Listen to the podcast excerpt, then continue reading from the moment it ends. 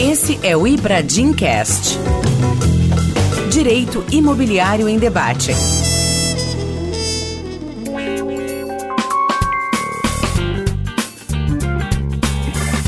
Olá, esse é o Ibradim Cast e eu sou Olivar Vitali. Tenho o prazer de apresentar esse projeto que a nós do Instituto Brasileiro de Direito Imobiliário Ibradim é tão caro. Antes de mais nada, se você ainda não conhece o nosso Instituto Ibradim, entidade formada com o propósito de estudar, debater e desenvolver o direito imobiliário. Hoje já somos quase 2.200 associados em 24 dos 27 estados da federação, mais Distrito Federal. Somos 20 comissões temáticas, né, complementada pela vigésima, que é de Direito do Trabalho, mais recentemente criada. E para cada uma dessas disciplinas que compõem o direito, a gente tenta ter uma comissão específica com diversos associados por ela espalhados. E justamente por meio de uma dessas comissões, que é a Comissão de Negócios Imobiliários, que nós tivemos o prazer de desenvolver uma obra única, riquíssima, que é o livro chamado Direito Real de Superfície e os Negócios Imobiliários. Quem coordenou essa obra é o Henrique Rodrigues Anders, um profissional que, além de tudo, é meu amigo, tenho o prazer de falar isso, e que está aqui conosco para debater um pouquinho sobre o tema a respeito desses artigos do livro e o que é o direito real de superfície, qual o impacto dele para esses negócios imobiliários no Brasil e, além de tudo, para nos dizer um pouquinho dos artigos específicos desse livro e o que, que a gente pode obter da leitura dele. Além dele, para engrandecer o debate, temos aqui também a Luanda Pinto, Beckhouse, eu nunca vou conseguir falar seu nome, Lu, mas eu sempre vou tentar, depois você vai poder corrigir, que é uma profissional também do direito, que também é associada do Ibradim e que vai nos dar o prazer desse debate.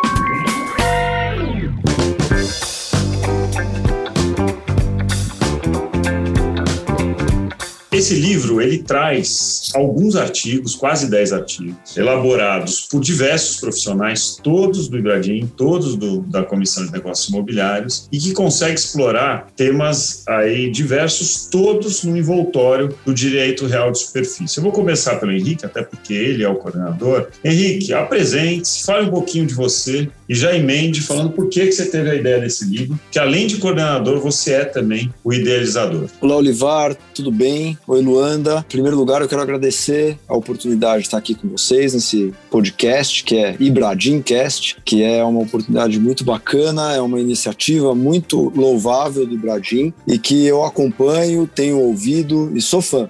sou seguidor aí, inveterado. Obrigado pelas palavras carinhosas, Olivar, que eu retribuo. Olivar também, grande advogado, grande amigo. E Luanda também, grande advogada, grande amiga e que muitas vezes é muito prazeroso nós nos encontrarmos por aí nas nossas mesas de negociação quando estamos atendendo os nossos clientes em volta aí dos temas que permeiam o direito imobiliário. E a gente teve essa oportunidade de confeccionar esse livro pelo Ibradim a respeito do direito real de superfície, que foi um direito que inicialmente, a primeira vez que ele surge no Brasil, foi ainda no Brasil colônia, como uma instituição emprestada do ordenamento português, que ele era e ainda é previsto no ordenamento português, e depois lá em meados 1860 e alguma coisa, com a evolução da legislação brasileira, deixou de existir e retorna à nossa legislação lá em 2001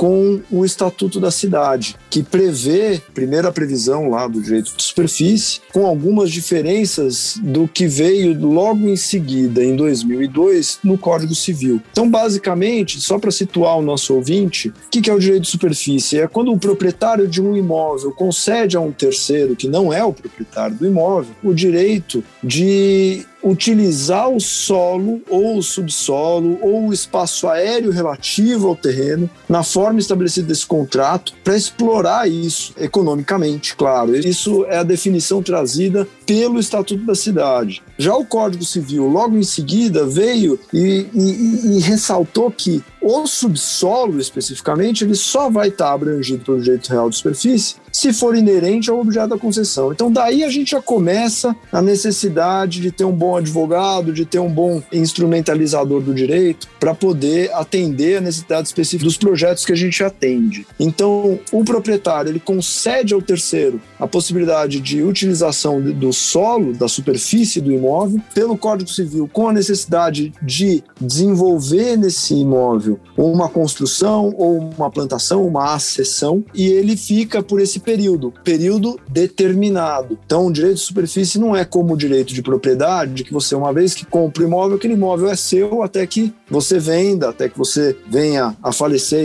e isso passe para os seus herdeiros, ou a empresa venha a falir, ou venha a passar por sucessão, enfim, por cisão, por incorporação da empresa e por outras formas. Então, basicamente, o direito de superfície é esse direito de explorar a parte superficial do imóvel e aí, conforme o caso, isso vai te dar direito também à exploração do subsolo ou não. Por que, que a gente teve a ideia desse livro? Da onde nasceu? Porque a gente vê que muitas vezes os gerentes de projetos eles estão habituados a outras soluções jurídicas, como locação, como arrendamento, como, enfim, é, de direito de uso até, e acabam se esquecendo do direito real de superfície. E cada vez mais a gente tem visto o direito, o direito real de superfície ser utilizado em projetos diversos, desde produção de energia elétrica eólica, solar, questões aí societárias que muitas vezes surgem e acabam sendo solucionadas por intermédio do direito de superfície, questões de viabilidade de investimentos por estrangeiros em imóveis rurais que acaba passando pela discussão se vai ou não vai usar o direito de superfície, aí a gente vai tratar um pouquinho mais adiante. Mas enfim, daí que veio a ideia do livro e que a gente conseguiu juntar uma equipe fantástica de articulistas, incluindo aí o nosso querido professor, o, Dr. Silvio Venosa, que também contribuiu com o artigo. Muito bom, Henrique, excelente, excelente introito, não só sobre o Instituto do Direito Real de Superfície, né, artigo 1369 seguintes do Código Civil,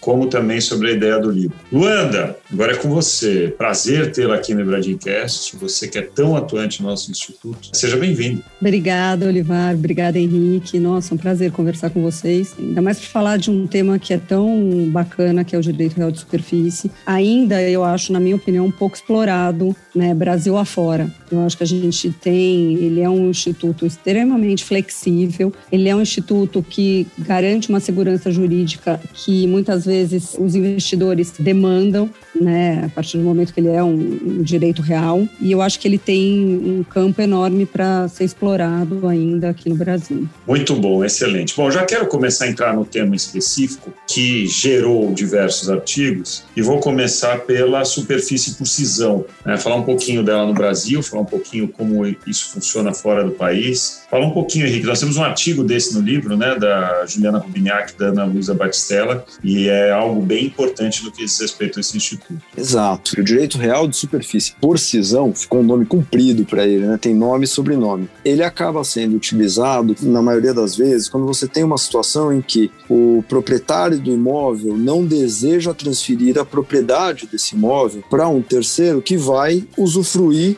ou que vai utilizar a construção eventualmente existente, ou então até mesmo alguma plantação sobre ele existente. E como fazer, como instrumentalizar isso, né? Muitas vezes, em Portugal, por exemplo, a gente sabe que você, ao conceder a superfície, você não tem a necessidade de que o superficiário realize uma obra ou realize é, uma plantação sobre a superfície que ele está recebendo. Então ele pode simplesmente usufruir daquilo que já existe existe. Enquanto aqui no nosso direito, o Código Civil estabeleceu essa necessidade de realizar a obra, de fazer uma sessão, de fazer uma plantação. Então, esse ponto muitas vezes leva o nosso registrador ou o nosso tabelião a ficar em dúvida se ele pode ou não pode fazer o direito de superfície por cisão, concedendo a superfície sem a necessidade da construção. O Estatuto da Cidade, ele prevê o simples uso da edificação. Então, isso já faz facilita um pouco. A gente consegue sustentar pelo Estatuto da Cidade e a gente consegue seguir isso em ambiente urbano. Sei que a gente também tem outras situações semelhantes, e aí a gente passa para o direito, para as questões de direito agrário, etc., mais no campo da Luanda e tudo mais, que a gente, poxa, tantas situações que a gente precisa transferir a propriedade, por exemplo, da plantação, como muitas vezes a gente vê ativos biológicos sendo transferidos, etc., que a gente precisa se valer de uma série de outros subterfúgios quando a gente poderia usar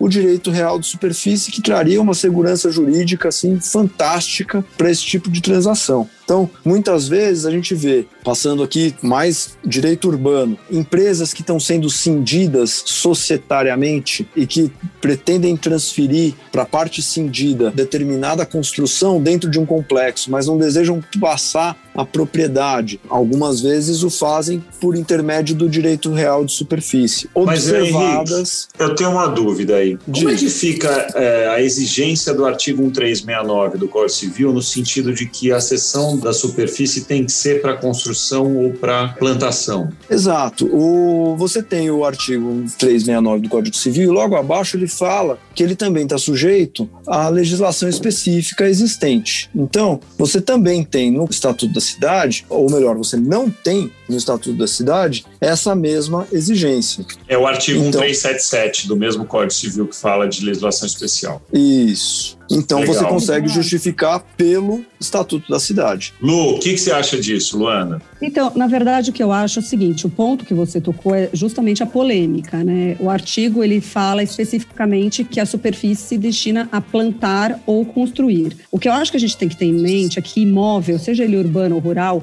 ele demanda um investimento constante na sua manutenção. Então, não necessariamente o investimento significativo ele se dá simplesmente quando você constrói ou quando você planta pela primeira vez. Ele, ele é um investimento que ele se dá no dia a dia. Então, muitas vezes, a justificativa que a gente faz da superfície de precisão é no fato de que eu preciso, o proprietário do imóvel, ele tem uma construção, mas ele não tem os recursos necessários para explorar aquela construção. Então, o superficiário não é que ele simplesmente vai usar daquela construção e, e, não vai fazer nenhum investimento. Ele vai sim ter que fazer algum investimento ou de manter, ou de adaptar, ou de inovar. Né? A gente vê isso muito quando tem, a gente fala de retrofit. Então, eu acho que sempre o que a gente precisa ter em mente é qual é o investimento que vai ser feito por esse superficiário para agregar valor àquele imóvel. Se ele fizer este investimento, ele tiver bem regulamentado, eu acho que você consegue justificar a superfície. Se for simplesmente um uso e gozo do imóvel tal como ele se encontra, aí eu já acho que fica mais difícil qualquer justificativa na superfície. E aí que faz sentido a questão do direito comparado, né? Porque você tem Itália, Alemanha e outros países com previsão expressa do direito real de superfície por cisão, que é o que nós estamos debatendo.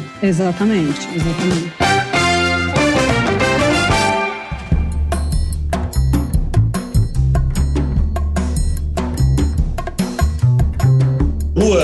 O seu artigo nesse livro é sobre a questão do direito agrário, obviamente, negócios agrários e direito real de superfície. Fala um pouquinho da importância desse instituto para o direito agrário. Eu e a Marília Prando, a gente explorou um pouco essa questão do uso da superfície nos negócios agrários e eu acho que é uma das vertentes mais interessantes do direito de superfície. A gente tem os contratos típicos agrários, que são o arrendamento e a parceria, que eles remontam a uma legislação, que é o Estatuto da Terra, que tem 50 anos e foi uma legislação inovadora, realmente ela reformou o campo, mas ela parte de previstas que hoje não mais se justificam. Então, ela parte de uma necessidade de uma intervenção estatal muito grande a fim de proteger tanto o arrendatário quanto o parceiro. E hoje a gente sabe que a, a figura de quem explora o campo muitas vezes é de grandes empresas, grandes cooperativas e que a liberdade de contratar ela é mais importante do que essa intervenção estatal. Então, o direito de superfície para esse tipo de contrato, para esse tipo de relação paritária, ele tem muito mais possibilidades de se atingir os objetivos da negociação do que tanto um contrato de arrendamento e um contrato de parceria.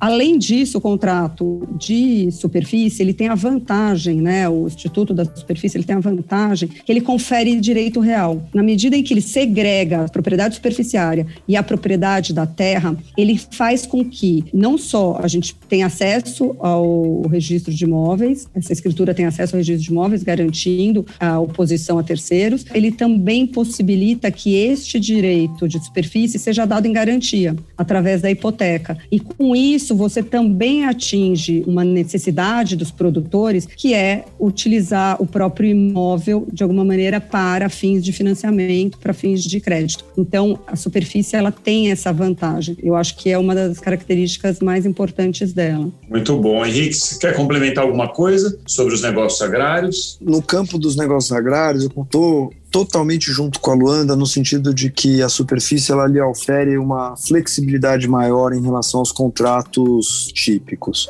E além disso, até a gente tem a possibilidade do direito real de superfície de oferecê-lo em garantia, que é uma necessidade que muitas vezes o explorador dessas atividades precisa, o agricultor precisa obter financiamento. Para obter o financiamento, ele vai precisar garantia, e aí ele pode até oferecer o direito real de superfície como garantia para esse financiamento, que é um aspecto muito interessante. Excelente. Vamos falar dos contratos atípicos, falar de locação, falar de build suit. Quem quer começar, Henrique? Vamos lá. O que a, gente tem muita demanda, diferentes frentes aí de, de utilização de superfície, porque muitas vezes o que acontece, existe um empreendedor que vai obtendo as diversas pontas necessárias para que aquele empreendimento aconteça, mas ele não é aquele que vai realizar absolutamente tudo. Então, ele vai atrás do dono da terra, ele vai atrás ou do dono do imóvel, ele vai atrás daquele que sabe realizar o empreendimento, ele vai atrás daquele que sabe explorar o empreendimento. E aí, na hora de colocar todas essas pontas juntas, muitas vezes o direito real de superfície acaba sendo aquele que viabiliza ele obter o direito real, para que então ele realize um contrato de locação sobre esse direito real de superfície para a consecução do empreendimento. E aí o contrato de locação com a consecução do empreendimento, ou seja, esse contrato de locação que vai prever também a construção, muitas vezes acaba sendo viabilizado por meio de um build to suit, seja pelo superficiário diretamente que vai realizar a construção,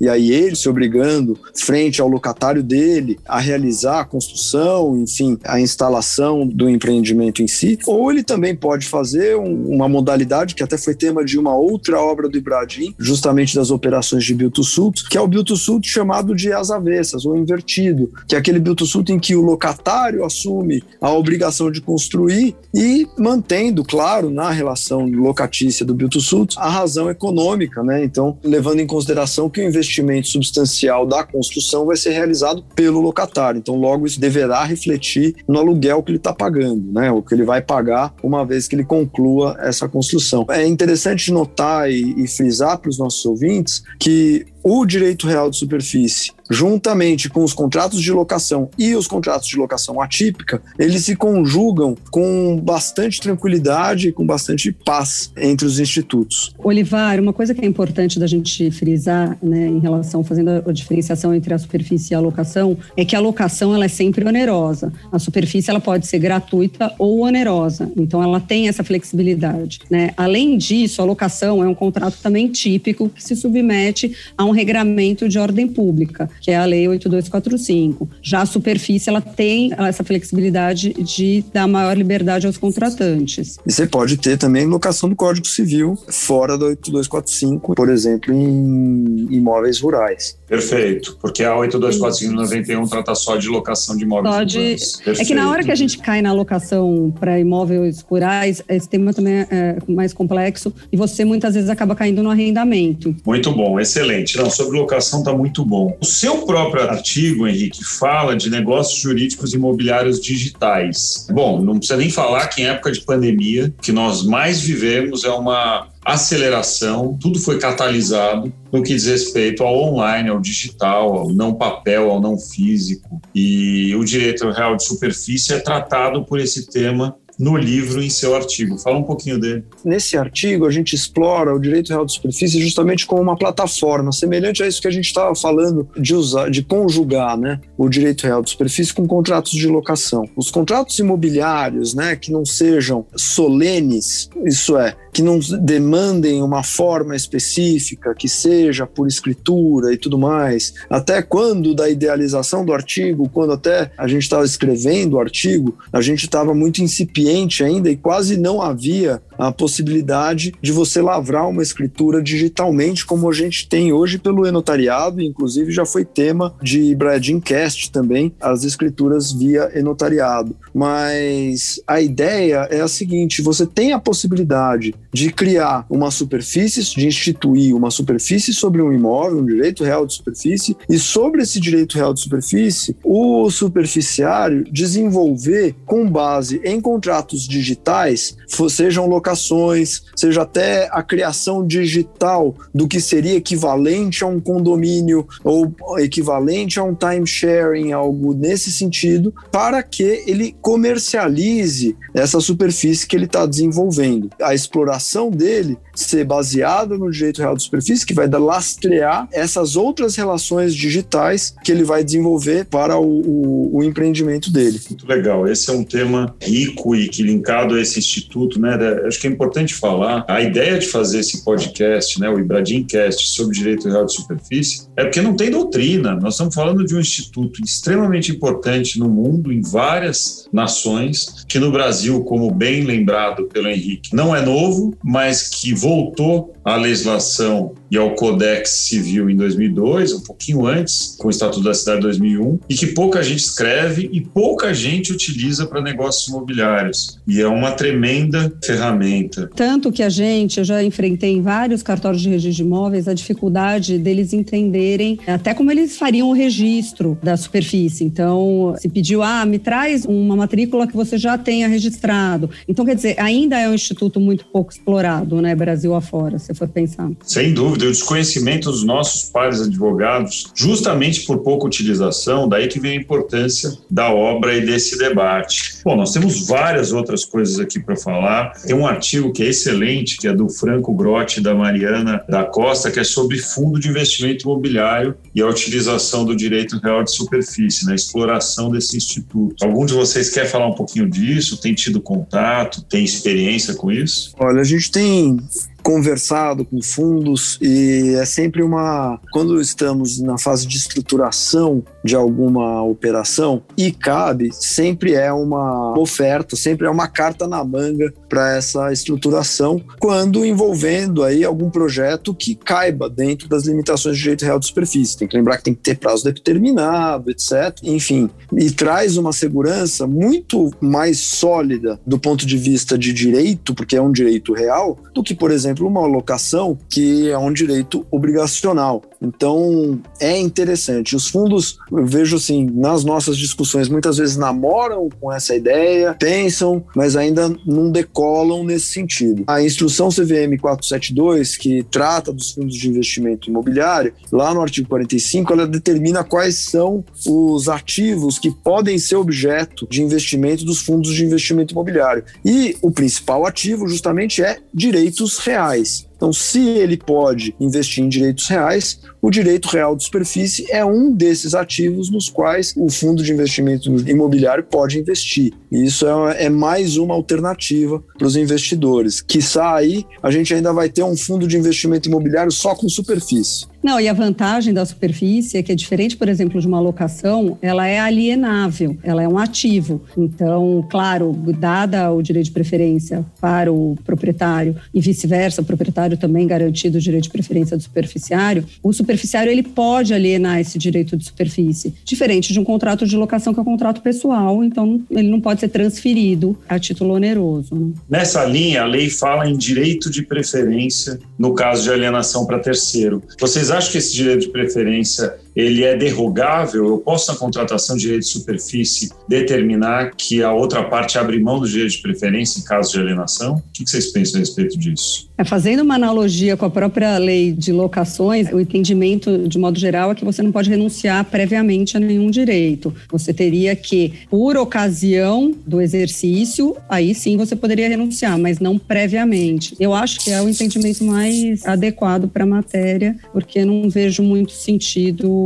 em que se de antemão se renuncie a algo que você não sabe qual vai ser a oportunidade disso ser exercido. É, assim, eu sei que tem questões aí em relação a gente mencionar jurisprudência, há críticas, né? Porque tem gente que fala que, puxa, a vida advogado só sabe mencionar jurisprudência. Uma coisa que a gente observa no direito real de superfície é que justamente a litigiosidade dele é baixíssima, porque ele, a utilização dele ainda é baixa. Então a gente não vê muitos litígios versando a respeito desse tema, ainda mais especificamente em relação a preferência estabelecida pelo direito real de superfície. A previsibilidade é que os juízes, ao não verem, ou ao se debaterem, ao se confrontarem com a escassez de decisões, que eles sigam pelo caminho natural de fazer uma reflexão em comparação ao direito de preferência da lei de locações ou mesmo do Código Civil em relação a coproprietários, né, a condôminos. A lei sempre tem essa vontade de trazer tudo no fim para uma propriedade plena, né? No direito de laje você tem essa preferência entre a construção base e as lajes. No condomínio civil você tem esse direito de preferência também, porque numa dessa acaba o condomínio e se torna o único proprietário. E acho que essa extensão vem também para o direito real de superfície. Acho que o conceito é o mesmo, né? De preferência, no caso superficiário, é, para que ele se torne uma propriedade plena e sem que haja a própria instituição do direito real de superfície.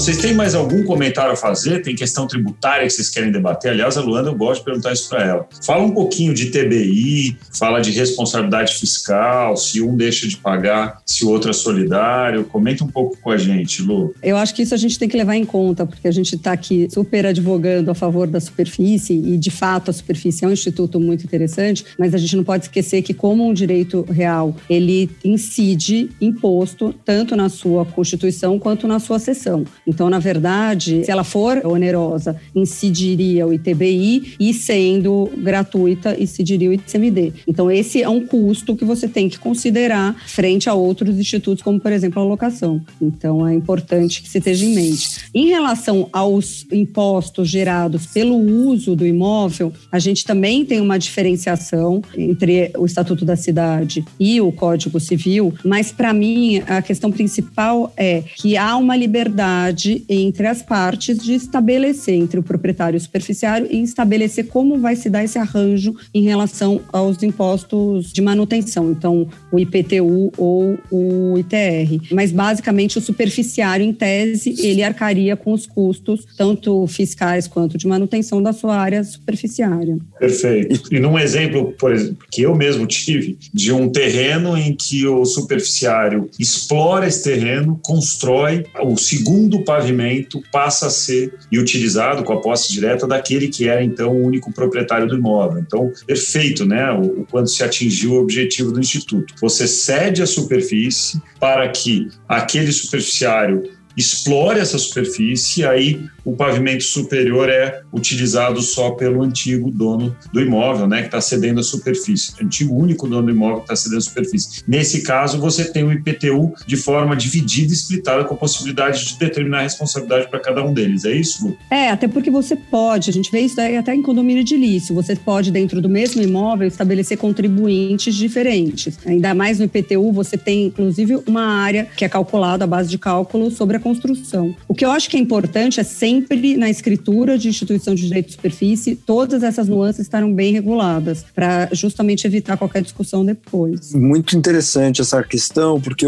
justamente o Estatuto da Cidade ele prevê a possibilidade do superficiário arcar com os encargos do imóvel na proporção que lhe foi concedida a superfície. Então ele já abre um flanco para você estabelecer, para você instituir a superfície sobre parte do imóvel. E essa também é uma discussão que muitas vezes a gente enfrenta com os operadores, no sentido de que você consegue instituir a superfície sobre parte do imóvel? A nosso ver, sim, consegue. Tanto que o Estatuto da Cidade tem essa previsão. Já o Código Civil, ele não foi, não seguiu a mesma linha. Então ele fala que o superficiário arcará com os encargos do imóvel. Ele não traz essa proporcionalização. Mas a gente tem casos em que a gente já conseguiu estabelecer a superfície sobre parte do imóvel. É claro que isso traz uma complexidade maior para a escritura, porque você vai ter que ter a delimitação exata e você tem que entrar ainda mais em detalhes etc. de como vai fazer essa alocação de custos, como quem vai pagar o que por o que. Mas isso é interessante. E sobre o aspecto fiscal ainda,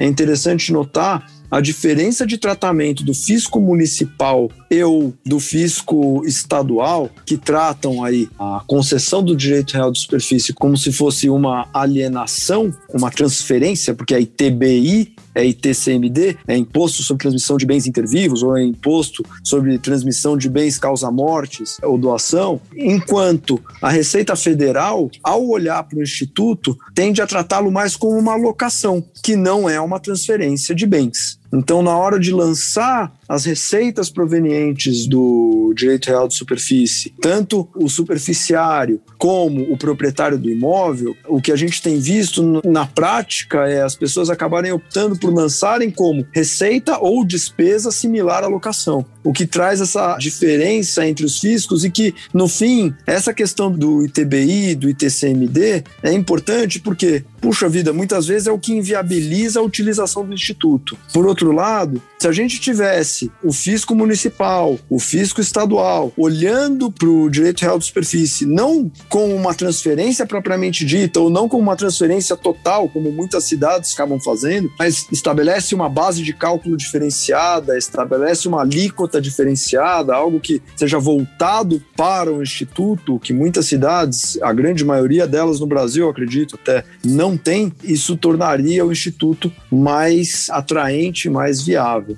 Muito bom, bom, excelente, muito esclarecedor. É, como a gente já antecipou, esse tema, direito real de superfície, está tratado nesse livro pela editora Ibradim, Tori Bradin, que já está aí com algumas obras de qualidade prontas e publicadas. O coordenador é o Henrique Rodrigues Anders. O primeiro dos artigos do livro é de nada mais, nada menos do que Silvio de Salvo Venosa, e há outros tantos artigos, acho que são oito artigos, com outros vários autores, inclusive, que nos deu o prazer de participar aqui, que é a Luanda, também associada do Ibradim, também na nossa comissão de negócios imobiliários do Ibradim. Outro tema que é importantíssimo relacionado a isso é o investimento estrangeiro em imóveis e a possibilidade da utilização desse instituto. Luanda, você que tem tanta experiência e conhecimento a respeito desse assunto, conta pra gente o que, que muda o que, que pode ser feito em relação a isso. É, a gente tem uma certa polêmica em relação a qual seria o alcance do parecer da AGU. A gente teve um parecer da AGU, né, para quem não, não sabe, em 2010, que alterou o entendimento em relação ao investimento estrangeiro em terras rurais, tratando, equiparando as empresas nacionais com controle ou maioria de capital estrangeiro ao ente estrangeiro para fim de, de restrições. Uma das questões que se debate é se estas restrições da Lei 5.709 de 71 se aplicariam também para institutos como o do fruto ou o direito real de superfície ou não, ou se elas estariam limitadas à aquisição ou arrendamento. E a questão ela é polêmica. O próprio INCRA ele tem um posicionamento um pouco dúbio. Se você entrar no site de perguntas e respostas, ele vai dizer que a lei lei não se aplica a institutos de direito real, outros que não a aquisição e, a, e o arrendamento, mas ela também não deixa claro qual seria o alcance dessa não aplicação. E a gente tem visto, eu mesma já atuei em casos de direito de superfície em que o próprio cartório de registro de imóveis não aceitou, suscitou questionamento judicial e o próprio judiciário veio e disse que não, que não se poderia estender nenhum benefício outro para a superfície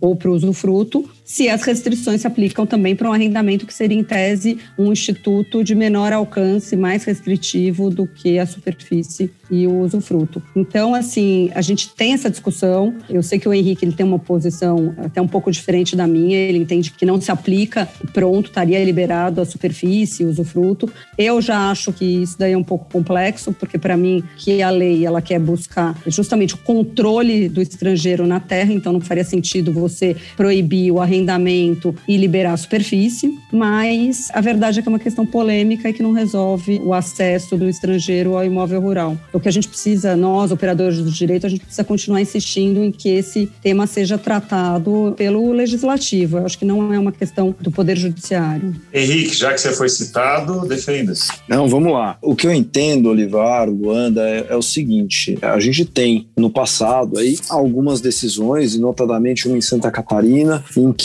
o direito real de superfície foi equiparado ao arrendamento, no caso específico em que foi analisado, justamente por prever pagamentos de retribuições contínuas no tempo, mensais, tal como o arrendamento, e que por isso ele se assemelhava sobremodo ao arrendamento e que por isso ele estaria restringido pelas restrições de aquisição e arrendamento de imóveis rurais por estrangeiros impostos pela 5709 de 71. Nesse caso, o que até a gente estava conversando com a Luanda antes, exatamente os mesmos argumentos poderiam ser atribuídos ao direito real de usufruto, que é o que acaba sendo a opção nas nossas estruturações desses investimentos, porque o único argumento viável para você dizer que ah, o usufruto não se alcança, e foi o argumento que justamente a decisão se ateve, foi que se o legislador tivesse a intenção de restringir também o usufruto, o teria feito lá em 71, porque o usufruto era um instituto já existente no ordenamento brasileiro na época, enquanto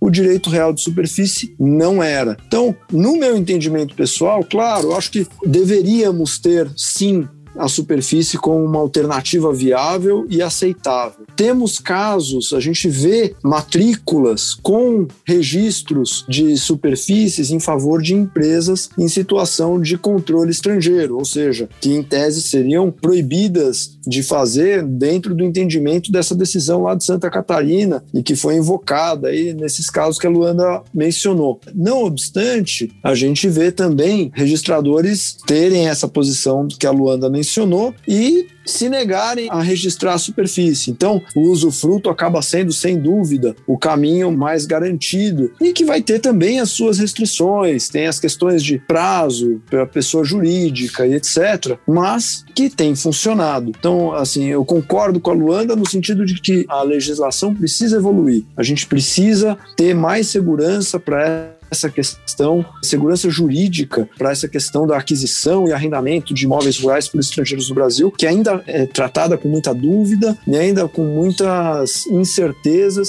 e que acabam prejudicando o próprio interesse nacional, porque o, o estrangeiro, na hora que vem investir, tudo bem, ele está levando embora o lucro para as suas sedes nos seus países de origem, mas está gerando emprego, está gerando trabalho e está alimentando muito brasileiro por aí com os seus investimentos, né?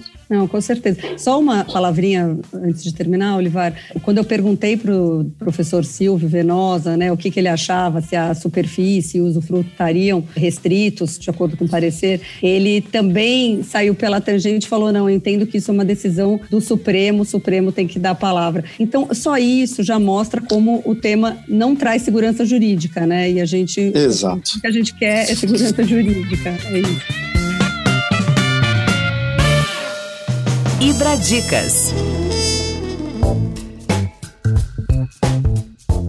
Bom, nós estamos chegando ao final. É, acho que já tivemos um tempo suficiente para explorar o tema. E nesse final, é uma tradição do Ibradimcast que os nossos convidados tragam dicas sobre o tema que foi debatido no episódio. Eu mesmo já antecipei que é um assunto difícil, porque o nosso livro ele é praticamente único em relação à doutrina brasileira sobre o tema. Mas eu tenho certeza que até para a elaboração dos seus artigos, e no caso do Henrique, além do artigo dele da coordenação, vocês tiveram que buscar estudar, seja um site, seja jurisprudência, seja o que for. Então vou começar pela Luanda. Lu, por favor, fale um pouquinho de qual a sua Ibradim Cast dica para o nosso ouvinte a respeito do tema e já aproveita para dar suas palavras finais, porque estamos chegando ao fim. Não, Olivar, queria agradecer. Eu acho que o tema podia falar aqui horas sobre ele, né? Tem várias questões, até usufruto, enfim. Mas eu acho que ele é um tema que rende. Uma dica que eu daria é que eu sempre consulto são os cadernos do IRIB. O IRIB tem um caderno específico sobre direito de superfície, que é muito interessante, assim como outros cadernos também, com outros temas até importantes também do direito imobiliário imobiliário. Então, eu uma dica que eu daria seria o caderno do IRIB. E, claro, o nosso livro.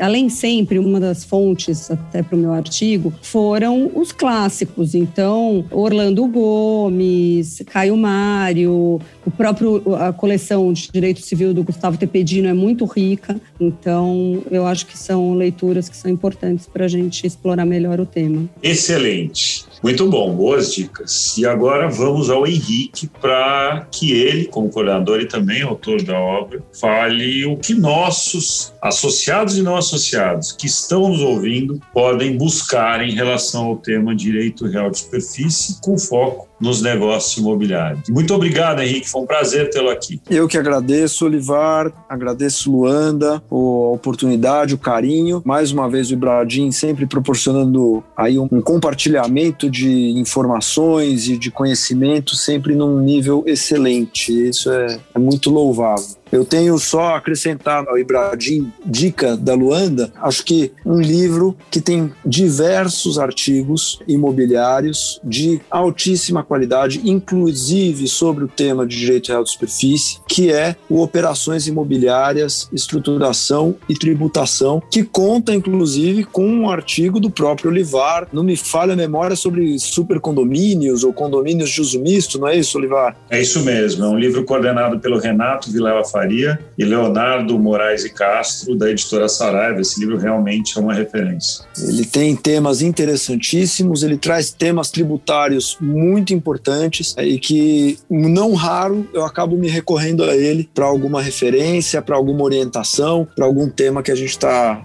vendo especificamente em algum projeto e é realmente também muito interessante e de ótima qualidade.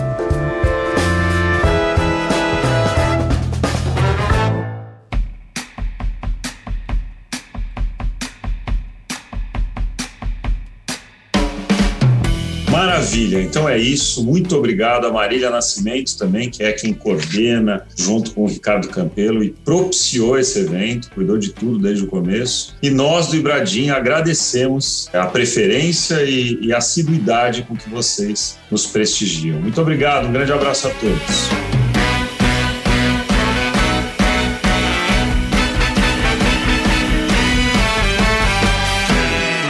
Esse foi o Ibradim Cast. Nos siga no LinkedIn, Facebook e Instagram e fique ligado nos nossos próximos episódios. Este podcast foi editado pela Maremoto.